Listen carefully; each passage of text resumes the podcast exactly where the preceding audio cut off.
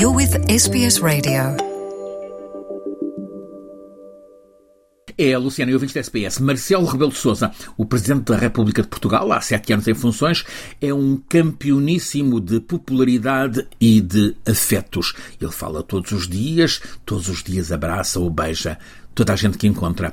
Uma declaração feita esta semana a propósito da revelação por uma comissão de inquérito de 424 casos de abuso sexual de menores no seio de instituições da Igreja Católica em Portugal está a gerar muito incómodo e um episódio de impopularidade para Marcelo. Afirmou o presidente Marcelo numa das habituais declarações diárias haver 400 casos de pedofilia na Igreja Católica.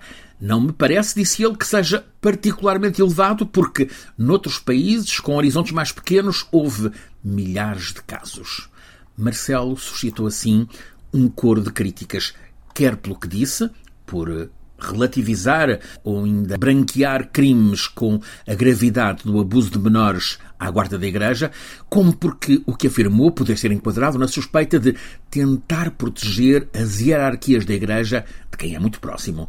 É facto que o Presidente Marcelo já tinha dito que estes crimes pedófilos são chocantes, que têm de ser investigados até ao fim e demora o tempo que demorar. Mas essa declaração de Marcelo, relativizando o número de casos de abusos divulgados, os tais 424, desencadeou uma onda de críticas como nunca se tinha escutado dirigida ao Presidente. Marcelo sentiu-se na obrigação de corrigir numa nota da Presidência em que esclarece que esse número 424 não lhe parece particularmente elevado isto face à provável triste realidade, quer em Portugal, quer pelo mundo. O presidente português considerou ter sido mal interpretado na declaração inicial, mas o mal-estar tende a afetar as próximas pesquisas de opinião ou sondagens sobre taxa de aprovação do popularíssimo presidente Marcelo.